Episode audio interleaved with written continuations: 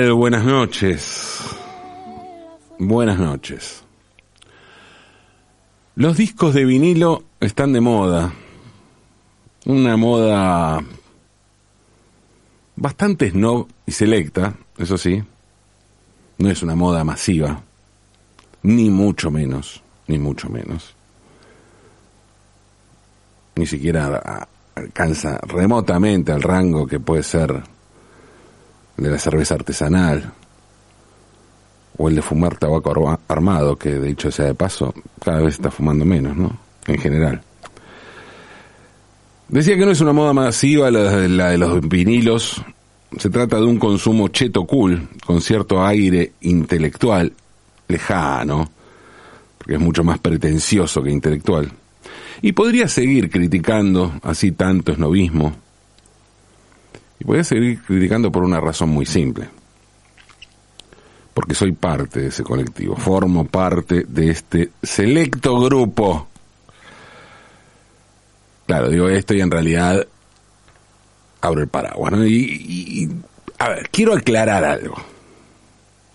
Quiero aclarar, aclarar algo que tengo muchos discos de vinilo, eso es cierto, pero tengo muchos discos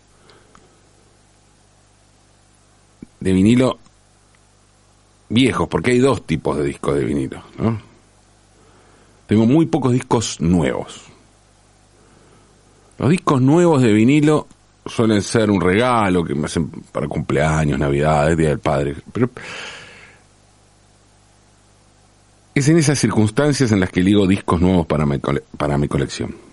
Con discos nuevos me refiero a aquellos fabricados recientemente, o sea, en la era de las plataformas no cuando el disco era lo único que teníamos para escuchar música. No, no, digo los discos fabricados cuando ya no, casi no existe el formato físico. En este momento que se da la paradoja de que se, se venden más discos de vinilo, que no es, que se vendan muchísimos, pero se venden más.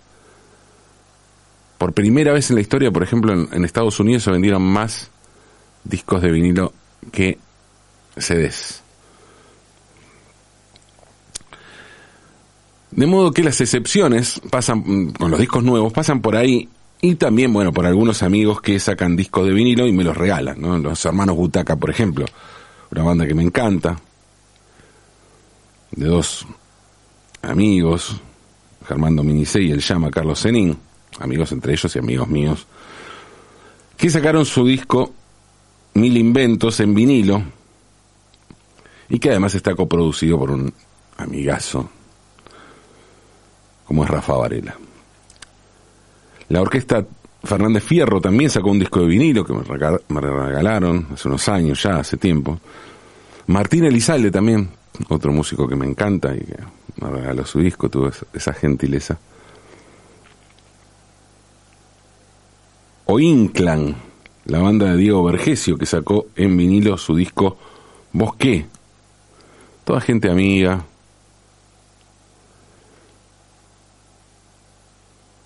Y disfruto mucho de escuchar esos discos. Me pone muy contento que amigos talentosos tengan su edición en vinilo. Me encanta, me encanta que pase eso. Proyecto da Silva, otro, otra banda de amigos que también sacaron su, su disco en vinilo. Me encanta. Pero como les dije, mis vinilos nuevos son muy pocos, muy pocos la mayoría, la inmensa mayoría de una gran cantidad de vinilos que tengo son viejos. Mi, mi, gran colección de discos de vinilo comenzó cuando empecé a comprarme discos en realidad. A los 10 años y empecé a comprarme básicamente discos de rock que era lo que me gustaba y no había en mi casa. No me iba a comprar discos de tango, en mi casa estaba lleno. Me gustaba, siempre me gustó el tango, pero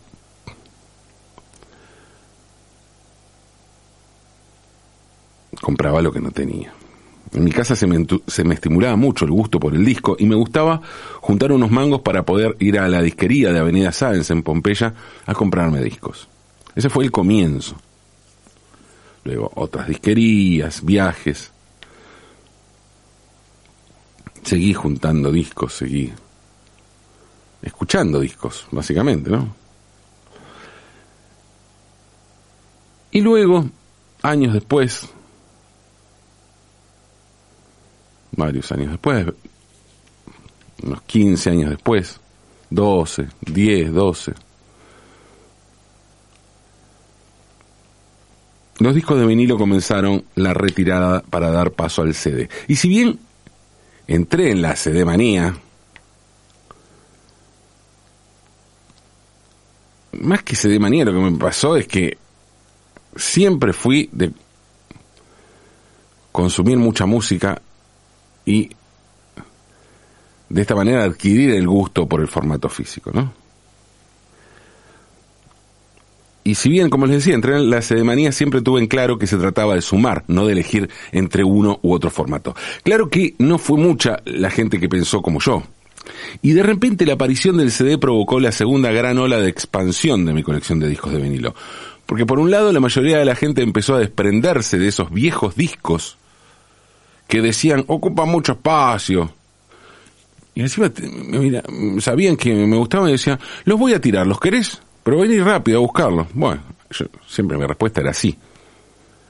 Y allá iba, ¿no? A buscar los discos. Siempre había varios que descartaba, porque no es que me llevaba todos por ahí los discos que tenía alguien, pero también siempre aparecían joyas. ¿Quién no tenía un disco de los Beatles? Sin ir más lejos, ¿no? Por decir la, la cosa más obvia. La gente tiraba los discos porque venderlos era muy complicado. Por un lado no existían las plataformas y por el otro los discos eran muy baratos. Entonces era hacer una movida muy grande que no justificaba la ganancia magra que iba a provocar. En esa época yo caminaba todos los días desde mi casa hasta la redacción de la revista La García, una revista de rock que fundé y dirigí. Y en el camino pasaba siempre por un lugar de discos viejos que quedaba en la esquina de Lima y Pavón frente a la Plaza Constitución.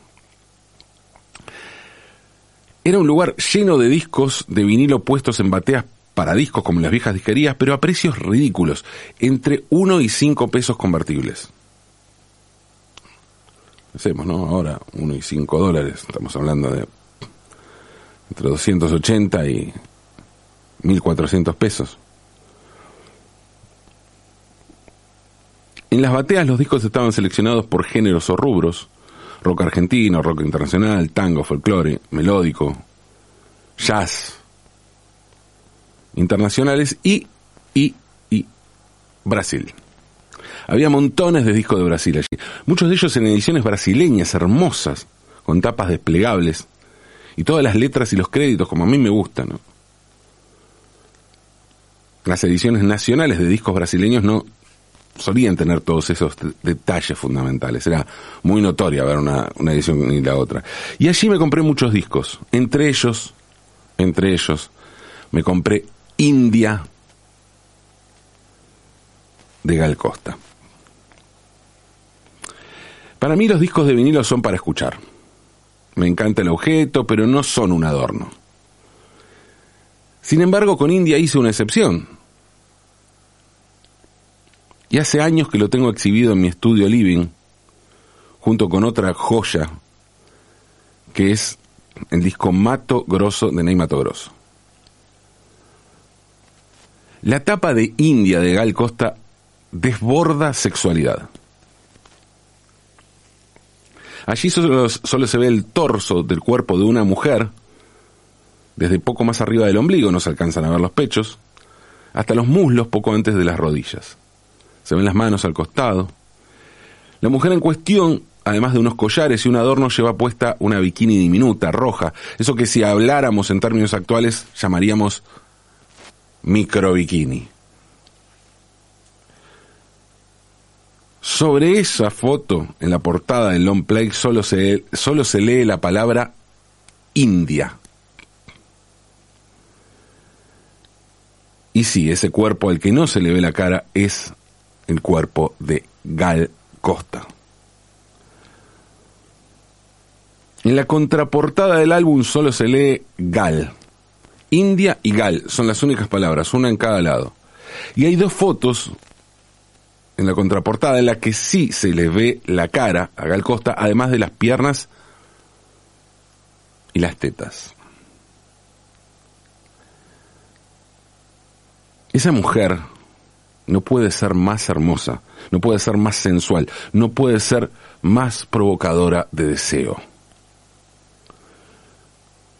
Por eso exhibo ese disco como lo que es, visualmente también, una joya. India resume para mí lo que es Gal Costa. Esa portada que es una provocación, que es al mismo tiempo provocación y libertad, desprejuicio y deseo, pero que además cuando lo pones, cuando lo pones suena esa voz. El disco, el disco India arranca con la canción que le da nombre al disco, la canción India, que es una guarania, una canción paraguaya, tradicional, tiene montones, montones de, de versiones. Es posiblemente junto con Recuerdos de Pacaraí las dos canciones paraguayas más famosas de la historia. Tiene letra de Martín Ortiz Guerrero y música de José Asunción Flores. Y Gal la canta traducida al portugués, porque la, canción originalmente eh, es en castellano y hasta tiene alguna expresión en guaraní. Gal la canta en portugués y lo hace con un nivel interpretativo descomunal, solo comparable con la técnica que pone en juego para cantar. Y para hacer un alarde absoluto de esa técnica, pero no de manera pirotécnica, sino en función de la tensión dramática de la canción, Gal utiliza un, un recurso técnico que habla del prodigio que es como cantante. Porque canta la canción en dos octavas diferentes. La primera parte grave, la segunda aguda. El prodigio técnico de, de Gal está en función de la interpretación de la canción. Gal, mientras despliega sus plumas de India o ave orgullosa, nos toma de la mano y nos sumerge en la espesura de la selva por donde navega esa India para después llevarnos al alarido en el horizonte, al grito descarnado de un pueblo oprimido, al orgullo hecho sonido, canción. Hoy alguien podría pensar que la palabra India es ofensiva y que lo que hace Gal al disfrazarse de India en la tapa puede ser considerado apropiación cultural? Bueno, si alguien piensa eso, les cuento que me parece una soberana pelotudez. Esa portada de ese disco India de 1973 es una bomba atómica en la cultura popular brasileña. Gal no se disfraza de India, Gal encarna como nadie su lucha contra el deber ser. Se dijo en las últimas horas, a partir de la muerte de Gal Costa, que Gal combatió a la dictadura porque ese disco fue prohibido, por esa portada, porque el gobierno consideró que atentaba contra la moral y las buenas costumbres. Sin embargo,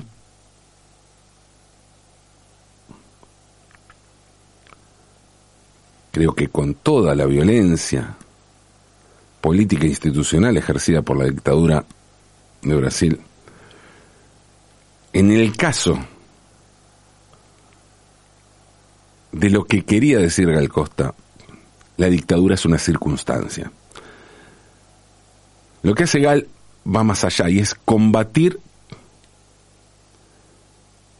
la construcción de sentido con el que se con el que el poder pretendía disciplinar. En 2017, en una entrevista, Gal alertó sobre el avance de la ultraderecha y la moral fascista con Bolsonaro. Porque claro, 45 años después de India, ella seguía estando en esa misma trinchera estética y política.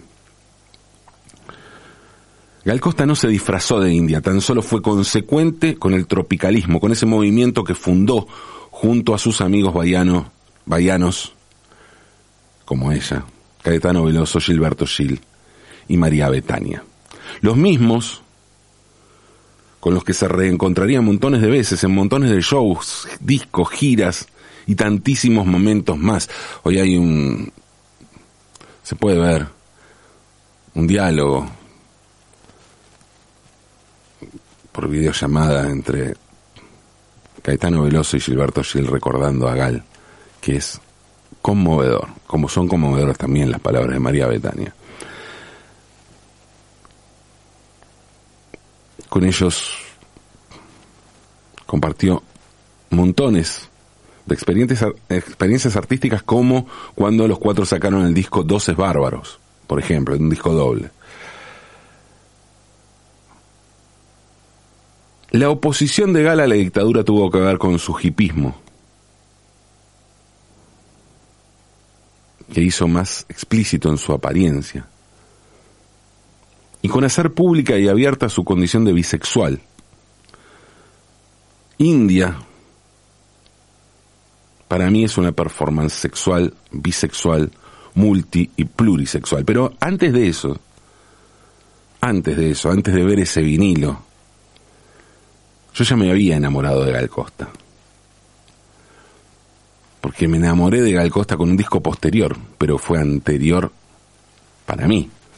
Fue mi disco contemporáneo con Gal Costa. Fue su disco Bembon del año 1985. Bembon fue el disco más comercial de Gal en la Argentina, el que tenía el, que tiene el tema Un día de domingo, ¿no?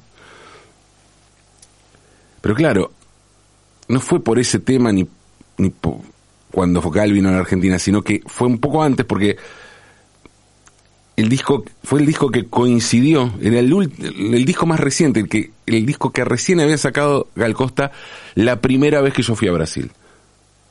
Yo acababa de cumplir 18 años y era una explosión hormonal. Pero además, viajé sabiendo, viajé a Brasil, viajé con mis viejos y mi hermano, sabiendo que me iba a venir con todos los discos que pudiera. La tapa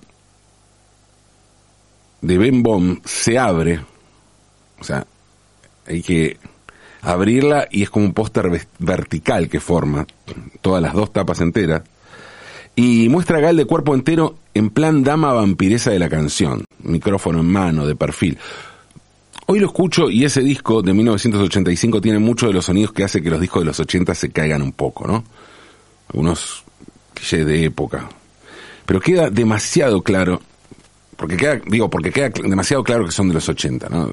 Se nota los 80 y a mí un poco me, me hace ruido, pero, pero sigue siendo hermoso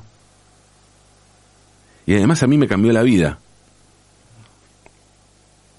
Ben Bond de Gal Costa me hizo descubrir cómo el amor puede estar atado a una canción, pero también a una cantante. Con ese disco me podía enamorar, era la, banda de sonido ideal para transformar cualquier encuentro en una cita amorosa. Y eso se lograba primero, se lograba porque primero me había enamorado perdidamente de esa cantante.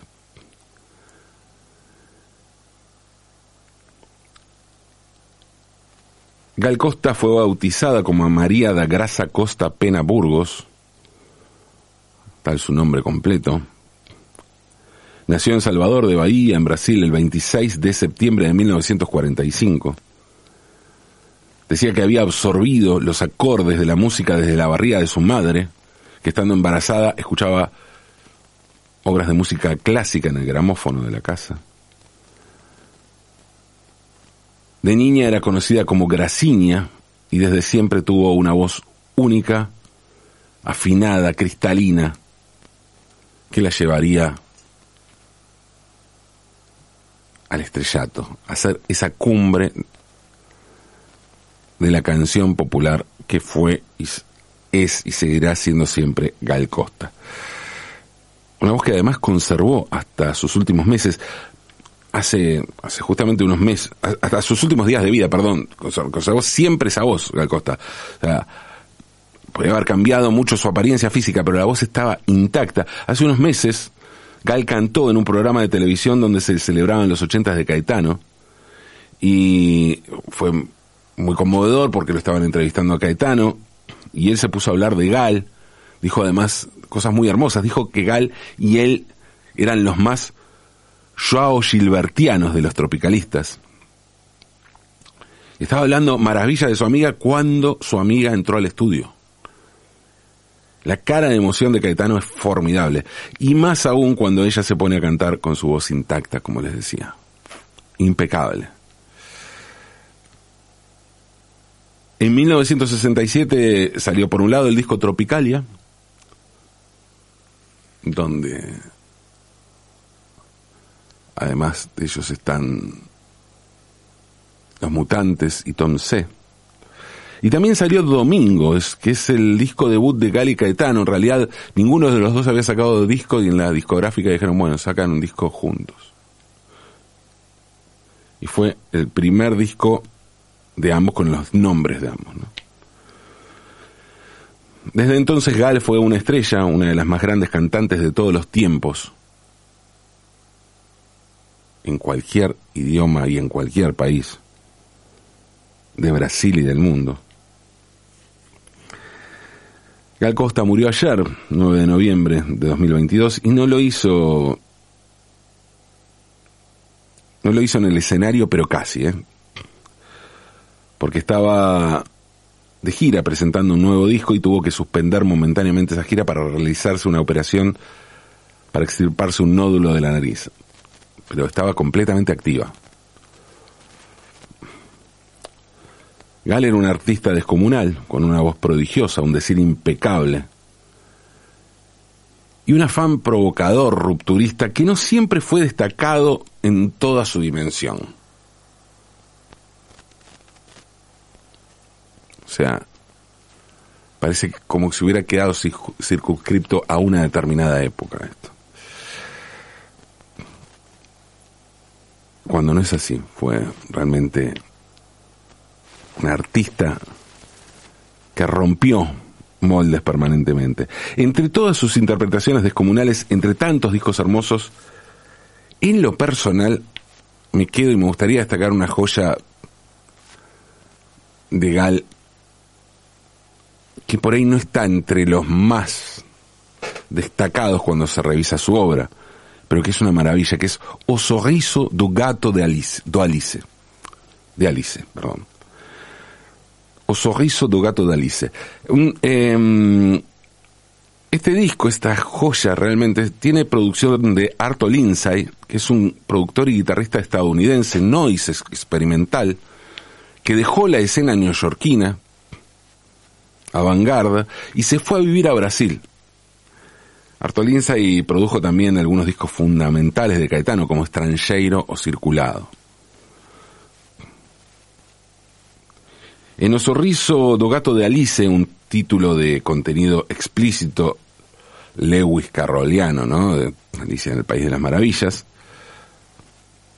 Gal eligió obras de cuatro autores esenciales de Brasil. Recordemos que Gal Costa no era autora, sino intérprete. Pero decidió aquí interpretar a Caetano, a Gil, a Georgie Ben-Jor y a Chaban. Nada más.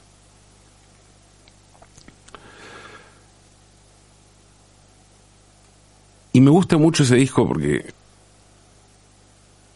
entre otras cosas, a diferencia de lo que decías de discos de los ochentas o que están circunscriptos a un determinado sonido, el disco suena eternamente moderno.